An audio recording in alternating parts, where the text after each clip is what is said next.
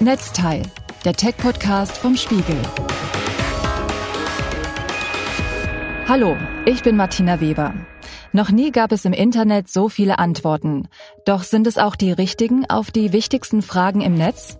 Auch in der vierten Staffel von Netzteil haben sich die Kolleginnen und Kollegen vom Spiegel Netzweltressort auf die Suche nach den relevantesten Fragen gemacht und diskutieren diese im Gespräch mit Expertinnen und Experten. Heute spricht Patrick Beuth mit Andreas Deves. Er ist Physiker und hat seine Doktorarbeit über experimentelle Quantencomputer verfasst. In der neuen Folge Netzteil versucht er die Alltagstauglichkeit von Quantencomputern zu erklären und ob es sein kann, dass wir alle in einem leben. Dieser Podcast wird unterstützt von AVM, dem Hersteller der Fritzbox. Aus der letzten Folge wissen Sie bereits, dass Sie an Ihrem Kabelanschluss die freie Gerätewahl haben und daher die Fritzbox Cable wählen können. Das kommt besonders Gamern zugute, die einen niedrigen Ping brauchen. Mit der Fritzbox sind Sie per LAN und WLAN stets rasant verbunden. Auch wenn Familienmitglieder gerade Filme streamen, bleibt fürs Gaming in Echtzeit genug Speed. Erfahren Sie mehr unter avm.de slash kabelhaft. Hallo, ich bin Patrick Beuth aus dem Netzweltressort des Spiegel und mein heutiger Gast ist Andreas Deves aus Berlin. Andreas ist Physiker und Gründer eines Startups, das sich mit Datenschutz in Big Data Umgebungen beschäftigt. Aber er hat seine Doktorarbeit über Quantencomputer geschrieben und er hat 2014 und 2019 Vorträge über den Stand der Forschung auf dem Kongress des Chaos Computer Clubs gehalten und ist deshalb mein Experte für Quantencomputer. Herzlich willkommen, Andreas. Ja, vielen Dank, freue mich hier zu sein. Das Netz hat Fragen zu Quantencomputern und das ist auch nicht weiter verwunderlich. Ein wahnsinnig komplexes, aber auch faszinierendes Thema. Aber was mir aufgefallen ist, das Netz, also die Menschen, die es nutzen, haben offensichtlich gewisse Schwierigkeiten, sich unter einem Quantencomputer was anderes vorzustellen als einfach eine sehr abgefahrene Version dessen, was sie da auf ihrem Schreibtisch stehen haben. Wir werden jetzt gleich echte Fragen von Nutzerinnen und Nutzern durchgehen, die ich auf Gute Fragenet und Quora und anderen Seiten gefunden habe. Aber vorher erzähl mir doch bitte mal, wie es dazu kam, dass du dich mit Quantencomputern beschäftigt hast und wieso dich das Thema auch nie ganz losgelassen hat, auch wenn du jetzt mittlerweile was anderes machst. Mhm. Ja, also ich war eigentlich schon immer ein Computernerd äh, seit meiner Kindheit und habe mich immer für die so die Schnittstelle interessiert zwischen der Informatik auf der einen Seite, weil ich, wie gesagt, Computer und Hacking super spannend fand und ähm, auf der anderen Seite auch der Physik, weil ich es immer extrem faszinierend fand, halt, wie man Naturgesetze auf sehr, sehr einfache, ja, leichte Formeln eigentlich reduzieren kann und wie diese Formeln eigentlich alles bestimmen, was um uns rum ist. Und ich habe deswegen angefangen, halt Physik zu studieren. Wegen meines Interesse an Informatik und an Computern bin ich dann sehr schnell auch in das Quantencomputing ähm, gekommen und habe dann zunächst meine Diplomarbeit in dem Bereich gemacht und dann später auch in dem Bereich promoviert. Okay, und was war das Thema der, der Doktorarbeit? In meiner Promotion habe ich im Prinzip äh, mit meinen Kollegen den einfachsten möglichen Quantenprozessor oder Quantencomputer entwickelt, den man sich vorstellen kann, der also wirklich alle Bauelemente enthält, die man für einen echten großen Quantencomputer braucht und da gezeigt, dass man also diese Bauelemente herstellen kann in der ja, benötigten Qualitäten, dass sie auch zusammen funktionieren können, um halt einen sehr einfachen Algorithmus auszuführen. Und das haben wir gemacht, den Algorithmus sozusagen ausgeführt auf dem ganz einfachen Quantencomputer und gezeigt, dass er wirklich schneller ist im mathematischen Sinne, als jeder klassische Computer sein könnte für das Problem. Fantastisch. Das sind ganz viele Stichworte, die jetzt auch gleich in den Fragen wieder auftauchen werden. Und das erste ist das Wort einfach, das man eigentlich selten in einem Satz mit Quantencomputern gebrauchen kann, außer in so einer Frage wie auf die denkbar einfachste Art erklärt, was ist ein Quantencomputer? Das hat jemand auf Quora gefragt. Mhm. Also Quantenmechanik generell ist halt eine sehr bizarre Theorie eigentlich. Wie gesagt, sie ist sehr einfach, weil ja, sie aus wenigen Formeln halt besteht, die im Prinzip die ganze Welt oder alle anderen Theorien um uns herum auch erklären oder ja, als Grundlage von denen dienen. Aber sie ist halt intuitiv sehr schwer zu erfassen und eine einfache Möglichkeit vielleicht sich vorzustellen, warum Quantencomputer anders oder schneller sind als klassische Computer, ist einfach zu sagen, dass sie ähm, auf einer anderen Physik basieren als diese Computer. Wir haben einen klassischen Computer, der kann halt mit Nullen und Einsen rechnen und kann ja halt mit dieser klassischen Physik sozusagen ähm, auch Ergebnisse erzielen. Quantencomputer sind einfach schneller als klassische Computer, weil sie eine andere Physik benutzen. Quantenmechanik ist, wie gesagt, eine sehr merkwürdige Theorie in dem Sinne, dass äh, Dinge nicht äh, ja, ähm, festgelegt sind auf bestimmte Werte, sondern dass es eine Art Wellengleichung gibt, die alles bestimmt und dass damit auch sozusagen mehrere Zustände gleichzeitig möglich sein können und diese Zustände auch miteinander in sehr merkwürdiger Weise verwoben sein können, so dass ich also an einem Ende zum Beispiel ein ja, eine Änderung mache an dem System und das dann auch das System an vielen anderen Stellen äh, gleichzeitig beeinflussen kann.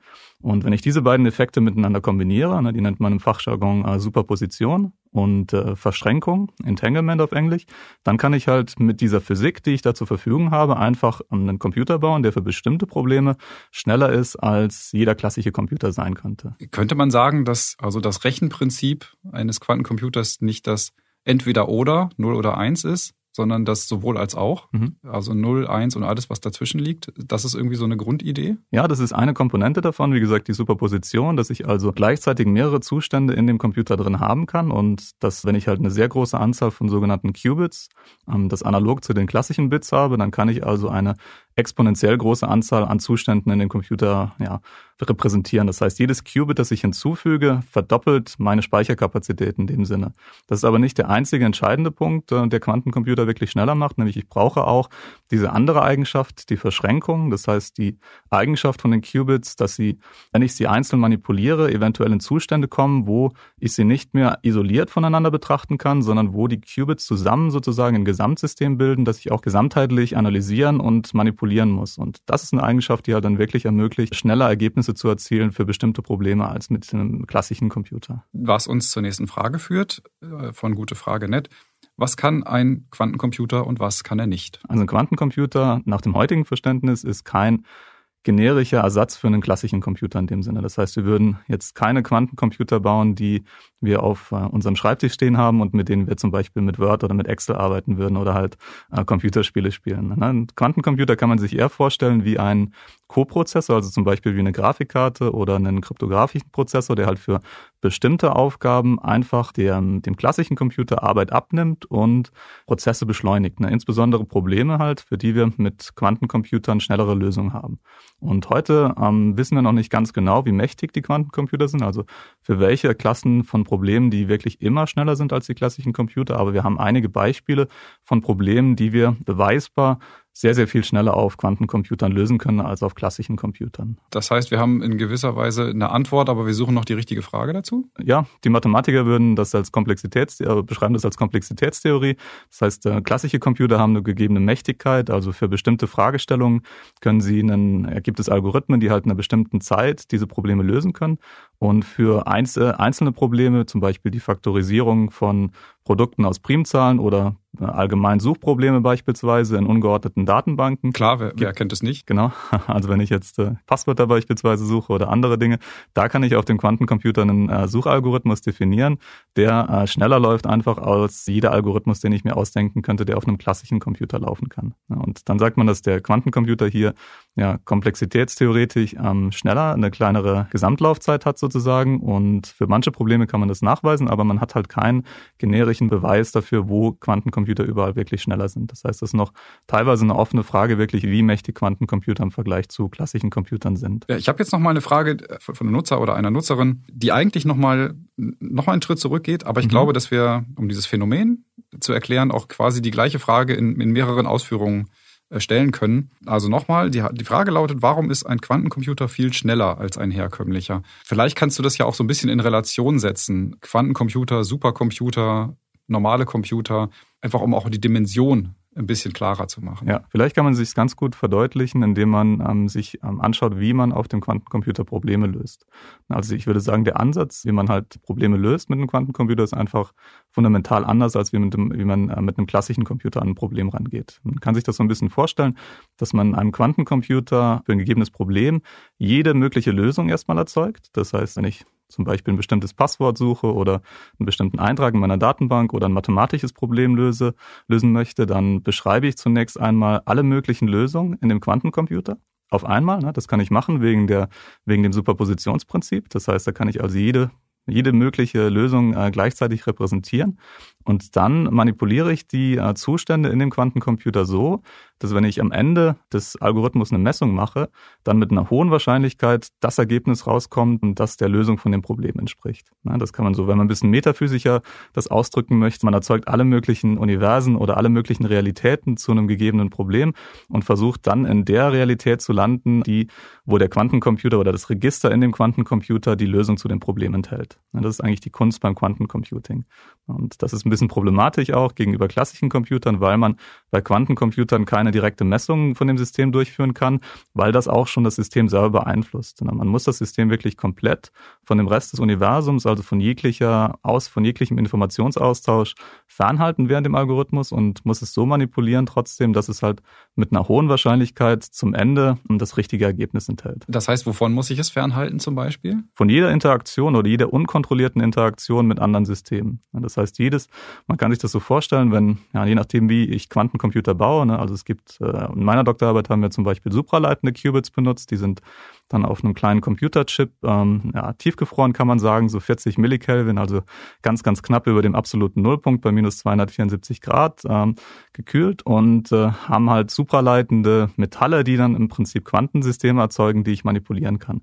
Und jetzt habe ich das Problem, die Systeme sind ja nicht komplett isoliert in dem Sinne, dass auf diesem äh, Mikrochip oder in der Umgebung auch ganz viele andere Störfaktoren noch sind, also beispielsweise ähm, elektrisches Rauschen, äh, Photonen etc. Und die manipulieren auch den Zustand unserem Quantenprozessor. Und das führt dazu, dass halt ähm, der Zustand, ja, ähm, der kohärente Zustand von dem Quantencomputer, wie man sagt, verloren geht über die Zeit und dass dann sozusagen das Ergebnis nicht mehr, ja, dass man dann sozusagen zu einem klassischen System zurückkommt, das halt nicht mehr diesen Vorteil hat, den ein Quantencomputer bietet. Jetzt muss ich selber noch einen Schritt zurückgehen. Warum muss das tiefgekühlt sein? Also für superleitende äh, Qubits braucht man die tiefen Temperaturen zum einen natürlich, um die Supraleitung zu erzeugen. Ganz kurz nochmal, noch einen Schritt mhm. zurück. Was heißt Supraleitung? Genau, Supraleitung heißt, dass das äh, sozusagen in Metallen oder in anderen Stoffen gibt es einen Zustand, in dem alle Elektronen sich kollektiv verhalten. Das heißt, sie haben ein Quantenverhalten, das nicht mehr durch klassische Physik beschreibbar ist. Und äh, das führt halt zu einigen ziemlich bizarren Eigenschaften. Beispielsweise können Supraleiter ohne Widerstand Strom leiten.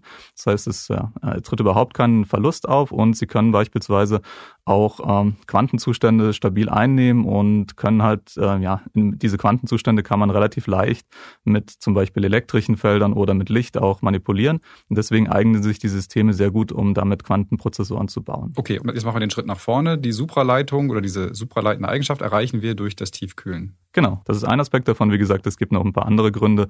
Ähm, also das Rauschen, äh, wie gesagt, diese Störeffekte in der Umgebung, die äh, unseren Quantencomputer kaputt machen über die Zeit, die nehmen auch entsprechend ab, je kühler das System ist. Das heißt, deswegen müssen wir das System auch zu sehr tiefen Temperaturen kühlen, einfach um die Störeffekte zu reduzieren, die uns da den Quantenprozessor kaputt machen. Das, und das macht man womit? Mit Flüssigstickstoff oder? Ähm, also es ist ein mehrstufiger Prozess. Man arbeitet da zunächst ja mit flüssigem Stickstoff, um das System vorzukühlen. Dann kommt flüssiges Helium, ähm, das nochmal ein bisschen kühler zu machen. Das ist, dann ist man so knapp bei 200, minus 270 Grad.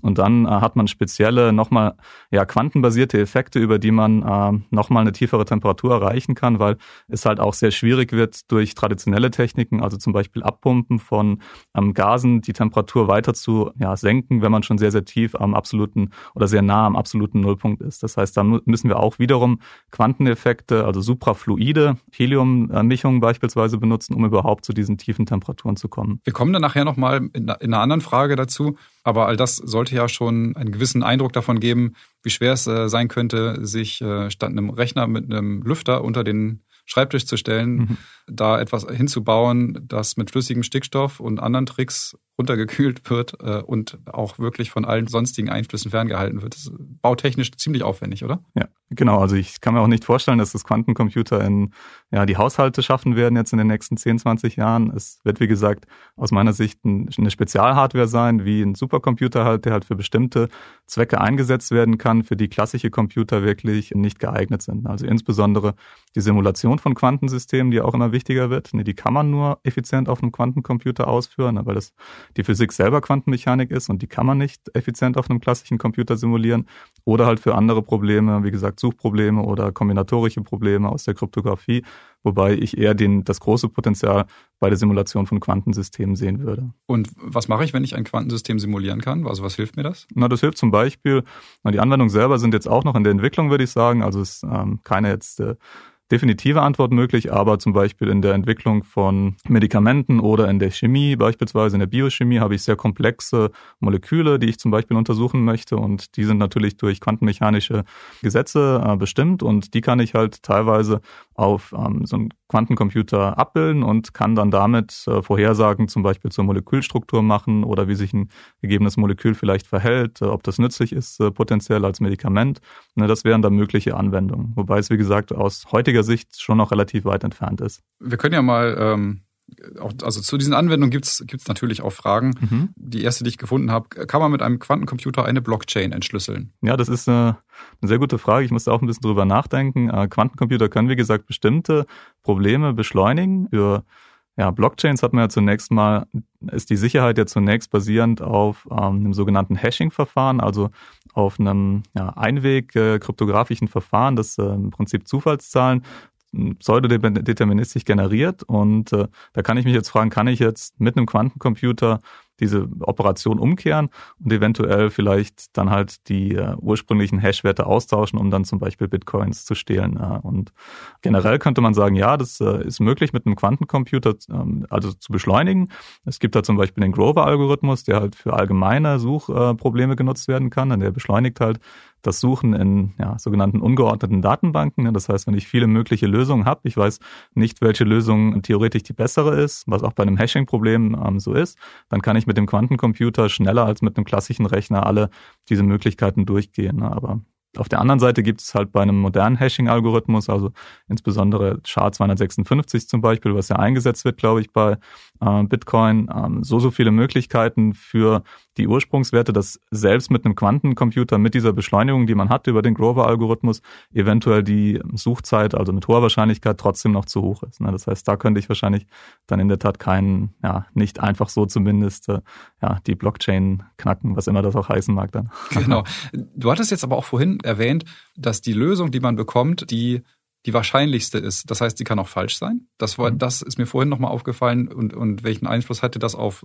sagen wir, ein so praktisch gedachtes mhm. Problem. Ja, generell ähm, sind alle Algorithmen, die man ausführt auf dem Quantenprozessor, ähm, ja, probabilistisch, in dem Sinne, dass halt jeder einzelne Qubit-Zustand ähm, eine bestimmte Wahrscheinlichkeit hat. Eine Amplitude nennt man das in Fachjargon. Und wenn ich eine Messung an dem System ausführe, ähm, bekomme ich mit der Wahrscheinlichkeit, die dem Quadrat der Amplitude entspricht, äh, den gegebenen Wert, äh, der dazugehört. Das heißt, ich habe also im Prinzip kann ich jeden möglichen Wert äh, an dem Quantenprozessor erhalten, wenn ich eine Messung mache. Aber wie gesagt, die Kunst im Quantencomputing besteht darin, diese Amplituden so zu manipulieren, dass ich am Ende von meinem Algorithmus eigentlich ähm, die komplette Amplitude konzentriert habe bei dem Zustand, der die, das Problem löst, also der, der gesuchte Zustand ist und dass die anderen Zustände eine sehr, sehr geringe Wahrscheinlichkeit haben.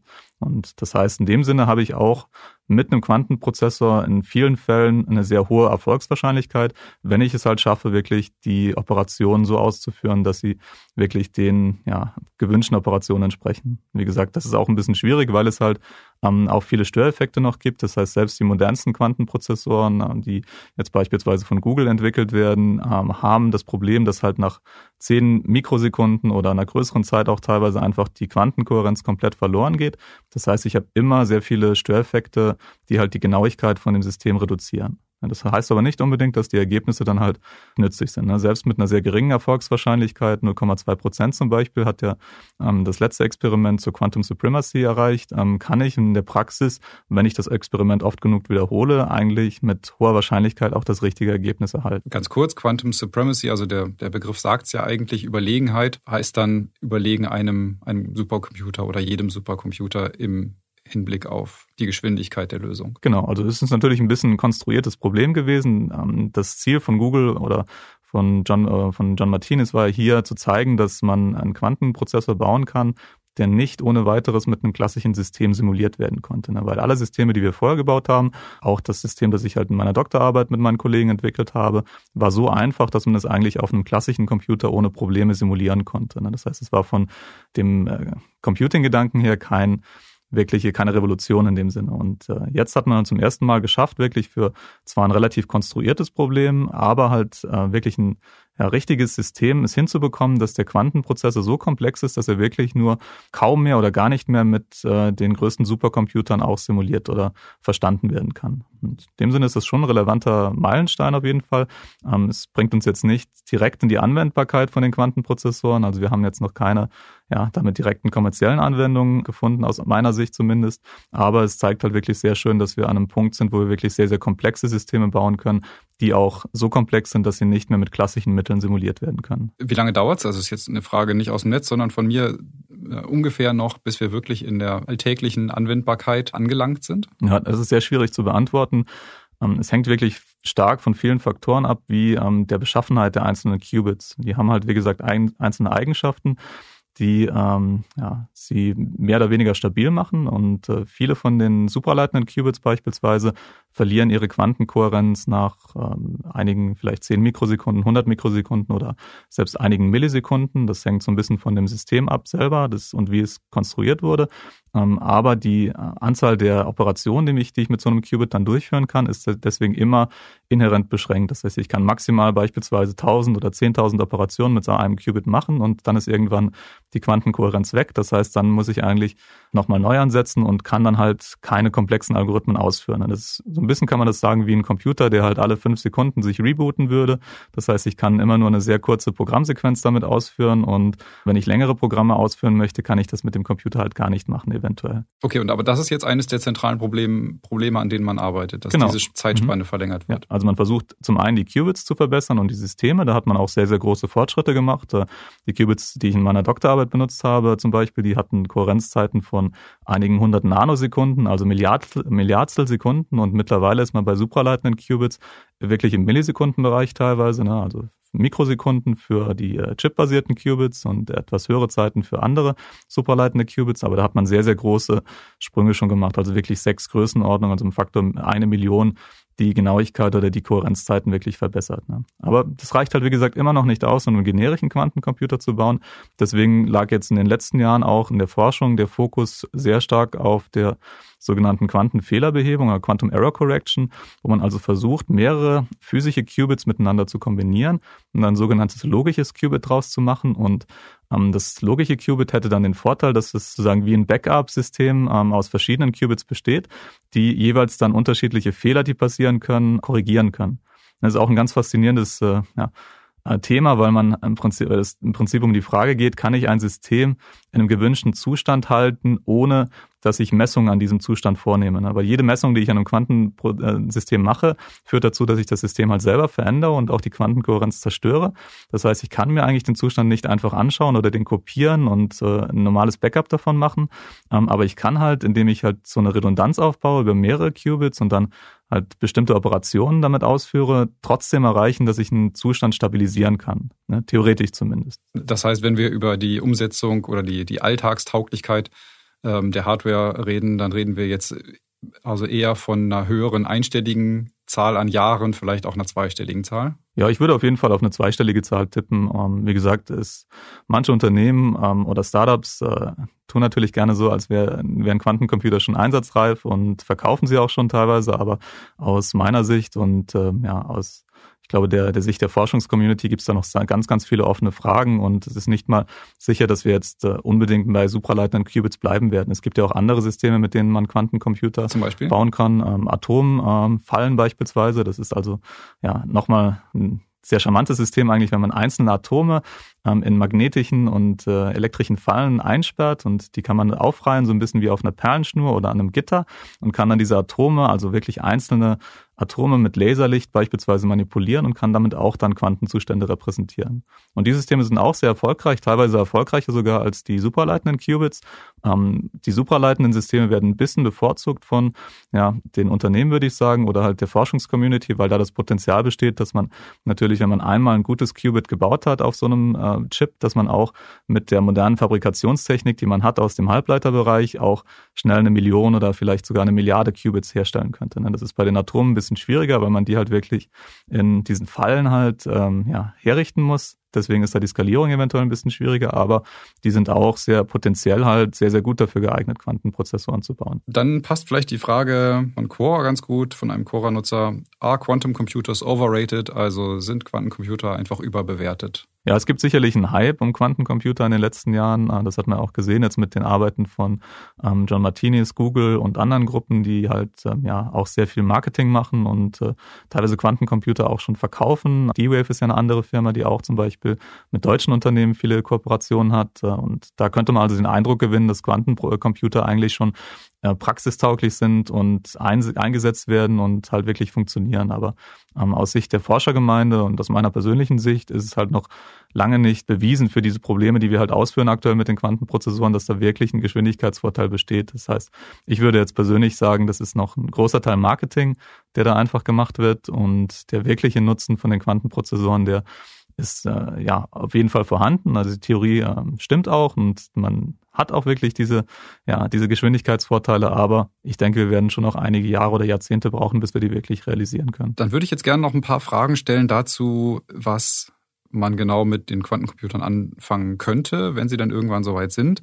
Meine Lieblingsfrage vielleicht von allen war auch von, von gute Fragen Quantencomputer zum Zocken? Fragezeichen. Ja, wie gesagt, äh, die Rolle von so einem Quantenprozessor ist eigentlich eher die von einem spezialisierten System wie einer Grafikkarte oder einem das ja auch Prozessor. Für, ne? für, genau, fürs äh, Spielen könnte man sicherlich auch sagen. Vielleicht kann man bestimmte Sachen mit einem Quantenprozessor beschleunigen. Ja, theoretisch würde ich sagen, absolut möglich. Ne? Ähm, man müsste halt nur interessante Probleme finden, die halt äh, da mit dem Quantencomputer gelöst werden können. Ähm, dann könnte man den sicherlich auch fürs Zocken einsetzen. Ne? Aber wie gesagt, ob das jetzt die Hauptanwendung sein wird, ich glaube in den ersten Jahren eher nicht, aber vielleicht in der fernen Zukunft. Also da, da fehlt einfach noch das konkrete Problem, ja, dass man, genau, dass man ich glaube, könnte. Zum einen halt die Probleme und zum anderen halt wirklich die ja, ökonomischen Grundlagen, um das wirklich zu machen. Aber spannend wäre es auf jeden Fall. Ja. Okay, andere Frage. Können Quantencomputer Zahlenschlösser knacken? Theoretisch ja, was je nachdem, wie man den Begriff Zahlenschloss definiert. Also ich habe in meinem Talk beim CCC beispielsweise ja ähm, ein Problem angeschaut, wo man sich, äh, wo man ein Passwort cracken möchte. Das, halt, das heißt einfach verschiedene Möglichkeiten für das Passwort durchprobieren möchte äh, und man auch keine Vorstellung davon hat, wie das Passwort aussehen könnte. Ne? Das ist ja ähnlich wie bei einem Zahlenschloss. Ich möchte eine Kombination finden. Ich weiß nicht, welche von den Kombinationen wahrscheinlicher ist als eine andere. Ich muss im Prinzip jede einzelne durchprobieren. Ne? Und wenn ich dafür einen Quanten ähm, Algorithmus definieren kann, auch der das Zahlenschloss selber halt simuliert, dann könnte ich mir halt mit dem Grover-Algorithmus beispielsweise da ein äh, Verfahren bauen, das halt wirklich ähm, schneller ist als, das, als jedes klassische Verfahren. Ne? Und in dem Fall hätte man eine Beschleunigung dann von äh, einem Quadrat, also eine quadratische Beschleunigung. Das heißt, statt beispielsweise einer Billion Anläufe müsste man sich zum Beispiel nur eine Million Kombinationen anschauen mit dem Quantenprozessor, beziehungsweise man könnte sich alle eine Billion Kombinationen in einer Million Schritte anschauen, statt eine Billion Schritte zu brauchen. Ne? In dem Sinne kann ich da schon zumindest schneller das Schloss klacken als mit einem klassischen Algorithmus gegebenenfalls. Der Vorteil ist natürlich nur gegeben jetzt bei diesen Suchproblemen, wenn ich sehr, sehr große mögliche Suchräume habe. Ne? Also wenn ich jetzt irgendwie 10.000 Kombinationen mir anschaue, dann macht das einfach keinen Sinn, das auf dem Quantencomputer zu rechnen. Aber wie gesagt, die äh, Komplexität von dem Problem verdoppelt sich ja teilweise, wenn ich ein einzelnes Bit hinzufüge zum Beispiel. Ne? Also beim Zahnschloss verzehnfacht sie sich für jede Stelle, die ich hinzufügen würde. Und wenn ich halt genug Stellen hinzufüge, ne, also wenn ich kein Schloss mehr habe, das nur vier Kombinations vier Stellen hat, sondern irgendwie 40 Stellen beispielsweise, dann könnte das wieder ein Problem sein, das für einen Quantencomputer interessant ist. Ne? Aber dann habe ich so viele Kombinationsmöglichkeiten, dass ich die nie vernünftig mit einem klassischen Computer durchgehen könnte. Ja, das ist, das ist schön. Das stelle ich mir aber als, äh, als Zahlenschloss an meinem Fahrrad auch ein bisschen unpraktisch vor. Genau, das, das 40 Praktik Zahlen Die Praktikabilität ist nochmal die andere Frage dann, ja. Aber das war auch die Hauptmotivation oder zumindest eine der Hauptmotivationen, um sich mit Quantencomputing zu beschäftigen, zumindest halt für bestimmte Regierungsorganisationen, weil halt auch äh, für Quantencomputer Algorithmen existieren, die beispielsweise Produkte von großen, von zwei großen Primzahlen auseinandernehmen können und die damit geeignet sind, bestimmte kryptografische Verfahren zu brechen, die wir heute haben. Genau, das, das ist tatsächlich auch eine, eine Nutzerfrage, Nutzerinnenfrage hat IT-Sicherheit bei Quantencomputern eine Zukunft? Und ich glaube, dass es äh, letztlich genau darum geht in dieser Frage, ähm, mhm. um äh, Verschlüsselung als halt ein, dem wichtigen oder zentralen Bestandteil von IT-Sicherheit. Das basiert auf genau dem Problem, das du ja auch gerade äh, beschrieben hast. Und dass dieses Problem könnte ein Quantencomputer lösen im Sinne von, dann ist es kein Problem mehr, jedenfalls für den, der versucht, eine Verschlüsselung zu knacken. Verstehe ich das richtig? Ja, da muss man auch wieder differenzieren anhand von den Verschlüsselungsverfahren. Also es gibt bestimmte Verfahren, wie gesagt, wie RSA, ähm, also asymmetrische Kryptographie sagt man, wo man einen öffentlichen Schlüssel hat und einen privaten Schlüssel und mit dem einen verschlüsselt beispielsweise und dann mit dem anderen entschlüsselt. Solche Verfahren können für Quantencomputer knackbar sein. Da gibt es verschiedene Algorithmen dafür, die halt die Lösungszeit von ja, oder die Knackbarkeit von den Algorithmen wirklich sehr, sehr viel einfacher machen. Statt Millionen von Jahren im Prinzip auf einem klassischen Computer rechnen zu müssen, kann ich mit einem Quantencomputer so einen Code eventuell in einer Stunde oder in einigen Stunden knacken. Das funktioniert aber nicht für alle Verfahren, wie gesagt. Also es gibt symmetrische Kryptographie beispielsweise, was man ja, benutzt, um mit einem festen Schlüssel Dinge zu verschlüsseln beispielsweise. Da ist kein Quantenalgorithmus bekannt, der wirklich so einen drastischen Geschwindigkeitsvorteil hat. Da kann ich, wie gesagt, einen allgemeinen Quantensuchalgorithmus benutzen, aber selbst mit dem Suchalgorithmus ist der mögliche ja, Schlüsselraum eigentlich so groß in vielen Fällen, dass ich auch mit dem Quantencomputer da keine Möglichkeit habe, in einer sinnvollen Zeit den Schlüssel rauszufinden. Das heißt, die Verfahren sind auch mit Quantencomputern noch sind, äh, sicher und dann gibt's auch eine neue Klasse von kryptografischen Verfahren, also Post-Quantum Cryptography nennt man das, äh, wo neue mathematische Modelle einfach ausgedacht wurden, die auch dann für selbst für Quantencomputer nicht ähm, knackbar sein sollten. Ne? Ja, ich erinnere mich, ich habe vor ein paar Jahren tatsächlich mal einen Artikel über Postquantenkryptographie geschrieben und es war, erinnere ich mich dunkel, nicht so ganz leicht, das äh, in der Redaktion als Thema zu verkaufen, das irgendwie mhm. wichtig ist, weil allein das Wort schon der totale Rauschmeißer war. Genau, also man kann sagen, dass bestimmte Algorithmen einfach äh, nicht mehr sicher sein werden, wenn Quantencomputer wirklich existieren, aber das ist auch nichts, worüber, worüber man sich jetzt äh, große Sorgen machen sollte. Es ist auch ein ganz normaler Prozess. Wie gesagt, in den 80ern hatten wir Kryptosysteme wie DES, also ja, ähm, gegebenen Standard, der nach heutiger Sicht auch komplett unsicher ist, weil er einfach zu, für klassische Computer zu leicht zu knacken wurde. Und den hat man dann einfach ersetzt jetzt durch neue Standards und so wird man das halt mit den aktuellen Kryptoverfahren auch machen. Diejenigen, die nicht sicher sind für Quantencomputer, die werden ersetzt werden und einfach durch neue Verfahren ausgetauscht werden. Dann habe ich zum Abschluss noch zwei etwas ungewöhnlichere Fragen. Die erste lautet schlicht, befinden wir uns in einem Quantencomputer? Ja, sehr gute Frage. Quantencomputing oder Quantenmechanik ähm, selbst ist ja wie gesagt eine sehr bizarre Theorie eigentlich aus unserer Sicht, weil äh, also aus äh, menschlicher Sicht, weil halt alles, was passieren kann, im Prinzip auch in einem Quantensystem passiert. Und äh, äh, wir haben heute ein sehr gutes Verständnis von dem quantenmechanischen Messprozess. Das heißt, was wirklich passiert, wenn mehrere Quantensysteme miteinander interagieren und können deswegen auch sehr gut verstehen, wie halt ja Quantensysteme sich entwickeln. Das war halt zu Beginn, als die Quantenmechanik entwickelt wurde, noch ein sehr ja, offenes äh, oder sehr schwer verständliches Problem. Deswegen hat man da auch zwei unterschiedliche Mechanismen eingebaut, die halt sehr verschieden sind in dem Sinne. Und heute hat man, wie gesagt, ein sehr viel besseres Verständnis, wie Quantenmechanik funktioniert. Und es gibt halt verschiedene Interpretationen. Es gibt die Kopenhagen-Interpretation der Quantenmechanik, die halt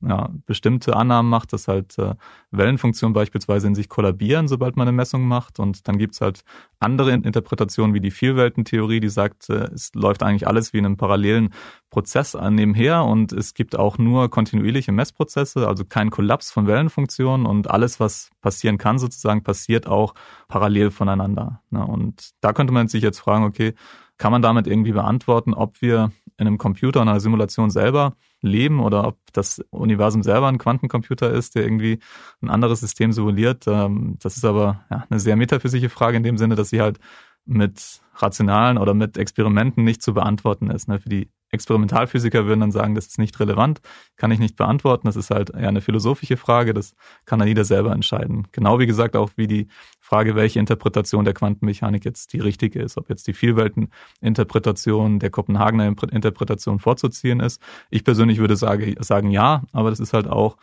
wie gesagt, eine, ja, persönlich. denn vorstellbar, dass man das jemals äh, belegen kann, dass eine Antwort die bessere ist? Na, das Problem ist, wir sind ja selber Teil von dem System, das wir messen oder untersuchen wollen. Das heißt, wir können uns jetzt nicht einfach abstrakt außerhalb von dem System begeben und äh, das System von außen anschauen. Wir sind ja nicht Gott in dem Sinne, sondern sind halt wirklich Teil von dem Universum, das wir auch verstehen wollen. Und da kann man sich halt fragen, gibt es ein fundamentales Limit, das uns jetzt äh, verhindert, das verhindert, dass wir diese ähm, Frage wirklich beantworten können. Und das ist, wie gesagt, auch relativ, da möchte ich jetzt auch keine Antwort drauf geben, aber das wäre, glaube ich, eine relevante Gegenfrage dann. Ne? Können wir das überhaupt äh, sozusagen wirklich, wenn wir wollten, auch äh, entscheiden. Und nach meiner Kenntnis gibt es kein Experiment, das halt zwischen zum Beispiel den beiden Interpretationen wirklich unterscheiden könnte. Ja, faszinierend, oder? Das ist ja auch quasi der, der Kerngedanke von, von der Verschwörungstheorie, dass man sie nie so ganz widerlegen kann. Und das äh, genau, wäre in ja. diesem Fall sogar mathematisch beweisbar so, dass man sie nie so ganz widerlegen kann, mhm. die Idee, dass wir alle in einem Quantencomputer leben. Ja. Letzte Frage, die kommt auch aus dieser etwas äh, metaphysischen Ecke. Könnte man in einen Quantencomputer die bisher bekannten physikalischen Gesetze einprogrammieren, den dann eine Welt generieren lassen, also den Urknall, und vorspulen? Also um zu gucken, wie geht's weiter? Ja, interessante Frage. Ich glaube, man muss äh, generell äh, zwei Aspekte beachten. Zum einen, dass halt selbst sehr, sehr einfache Systeme ein sehr komplexes Verhalten zeigen können. Das ist, was man Chaos-Theorie nennt. Ne, als kleines Beispiel, wenn ich ein Pendel nehme, also ganz normales Fadenpendel, und da hänge ich noch ein zweites Fadenpendel dran. Also ich habe so ein System aus zwei Pendeln, die sich ja gegenseitig beeinflussen können dann ist das System schon so komplex, dass ganz, ganz kleine Abweichungen in den Anfangsbedingungen, also wenn ich das Pendel ein bisschen mehr auslenke oder ein bisschen weniger, dazu führen, dass ich halt nach einer gewissen Zeit, nach ein paar Minuten, ein ganz anderes äh, Ergebnis oder einen ganz anderen Zustand habe. Ne? Das heißt, das System ist chaotisch in dem Sinne, dass halt ganz kleine Änderungen an den Anfangsbedingungen zu extremen Änderungen an den ja, am Ausgang, ähm, ja, an den äh, späteren Zuständen des Systems haben. Und das Problem hätte ich auch, wenn ich halt so ein komplexes System wie das Universum simuliere. Das heißt, ganz kleine Änderungen an einzelnen Parametern können wirklich sehr, sehr große Abweichungen mit sich führen. Das ist ja so, wir wollen ja auch das Wetter zum Beispiel vorhersagen. Das ist ein ähnliches Problem, sehr viel einfacher natürlich. Da können wir auch versuchen, halt mit möglichst vielen Messstationen Druck, Windgeschwindigkeit und andere Parameter zu messen. Aber selbst wie man sieht, nach drei, vier Tagen äh, mit ist mit, selbst mit den modernsten Supercomputern schon die Simulation so schlecht, dass wir eigentlich ähm, sehr große Abweichungen oft haben für viele Phänomene. Ne? Das ist eine Sache, die uns davon abhalten würde. Das hat jetzt nichts mit Quantencomputern zu tun, sondern ist ein generelles Problem. Und dann haben wir noch Eigenschaften der Quantenmechanik selber, die halt auch problematisch sind, weil ich kann, wie gesagt, nicht äh, den Zustand von einem Quantensystem messen, ohne dass ich dieses System damit beeinflusse. Ne? Das heißt, jedes Mal, wenn ich eine Messung mache an dem System, verändere ich auch den Zustand und ich kann eigentlich nie über das System oder mich selber oder halt das Gesamtsystem isoliert äh, sprechen. Ne? Das heißt, ich habe immer eine Wechselwirkung zwischen beiden Systemen und kann in dem Sinne auch nie in dem Sinne so eine isolierte Simulation beispielsweise von einem System durchführen. Also halten wir fest, Quantencomputer sorgt nicht mal dafür, dass ich irgendwann endlich eine bessere Wetter-App bekomme. Eventuell, wenn Quanteneffekte beim Wetter vielleicht eine Rolle spielen oder wie gesagt äh, Algorithmen oder einzelne Probleme auftreten, die halt mit einem Quantencomputer besser gelöst werden können, dann vielleicht, aber fundamental löst der Quantenprozessor oder Quantencomputer halt nicht das Problem der Wettervorhersage oder generell alle Vorhersageprobleme, die wir haben. Ja, da bin ich gespannt, welche Probleme wir irgendwann für die Lösung, die wir schon haben, äh, finden werden. Andreas Davis, vielen Dank, dass du da warst. Ist, äh, ich habe viel gelernt, ein bisschen was verstanden. Hoffentlich geht das äh, den Hörerinnen und Hörern auch so. Danke, hat mich sehr gefreut. Das war Netzteil. Nächsten Mittwoch gibt es eine neue Folge. Alle Episoden finden Sie auf spiegel.de, auf iTunes, Spotify, Castbox und in allen gängigen Podcast-Apps. Wenn Ihnen der Podcast gefällt, freuen wir uns über eine positive Bewertung. Sie haben Kritik oder Fragen? Dann schreiben Sie uns gerne eine Mail an podcast.spiegel.de. Wir freuen uns auf Ihr Feedback. Zum Schluss möchte ich Ihnen noch einen neuen Spiegel-Podcast empfehlen. Game Changer. Darin taucht mein Kollege Tim Pommerenke in die Welt des E-Sports ein. Wie verdienen professionelle Computerspieler ihr Geld? Und warum fasziniert das Gaming Millionen von Zuschauern? Ich verabschiede mich für diese Woche und jetzt hören Sie noch einen Vorgeschmack auf Game Changer. Ich würde mich freuen, wenn Sie den Podcast abonnieren. Sport ist eins von diesen Themen, über das man unkompliziert ins Gespräch kommt. Das mag ich an meinem Beruf als Sportjournalist so sehr. Sei es Fußball, die NBA Playoffs oder meinetwegen auch Radsport-Events wie die Tour de France. Ein Thema, das mir besonders am Herzen liegt, ist E-Sport.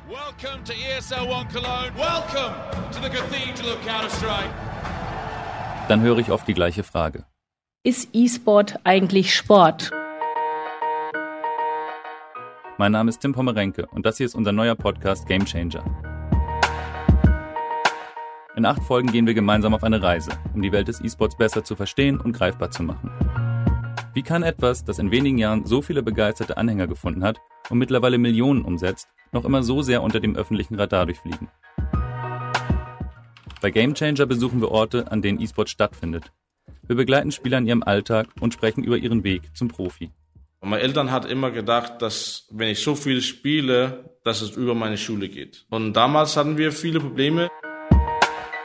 Wir reden mit denen, die aus LAN-Partys Stadion-Events gemacht haben. Ich weiß noch, meine Mutter, die ist, die ist mit nach Hause gefahren von dieser Veranstaltung, saßen wir dann am Flughafen, dann sagte sie so, hey Kinders, ich kann jetzt verstehen, was ihr da macht und wenn ich mit Computerspielen aufgewachsen wäre, ich glaube, ich würde mir das auch angucken. So, das war für mich so das Thema, hm, wenn meine Mutter da gucken würde, dann wird das mal ein Zuschauersport, ne? Wir fragen, wer hat die Macht im E-Sport und wie lässt sich damit eigentlich Geld verdienen? Dadurch, dass wir noch in einer sehr jungen Industrie sind, ist es für Teams gar nicht so leicht, im E-Sports Geld zu verdienen. Und wir treffen Menschen, die zwar in ihrem Leben mit Computerspielen nie etwas am Hut hatten, aber erkennen, dass auch klassische Sportvereine sich mit dem Thema befassen müssen, wenn sie mit der Zeit gehen wollen. Also ich bin Mitte 50 und habe ähm, vor, was war das jetzt, zwei Jahren, zwei Jahren so ungefähr auch so Sommerzeit, kamen zwei Jugendliche aus dem Dorf auf mich zu und sagten, Helge, wie ist das eigentlich mit E-Sport im Club? Da habe ich gedacht, oh Gott, was ist das denn für ein Scheiß? Bitte nicht, lass mich damit zufrieden. Und da kamen wieder die Nächsten und sagten auch, wie ist das denn eigentlich mit E-Sports bei uns? Dann dachte ich mir, okay, kühl hast du die Welt total verpennt. Game Changer, unsere Miniserie über die Welt des E-Sports. Auf spiegel.de und überall dort, wo Sie gerade Ihren Podcast hören.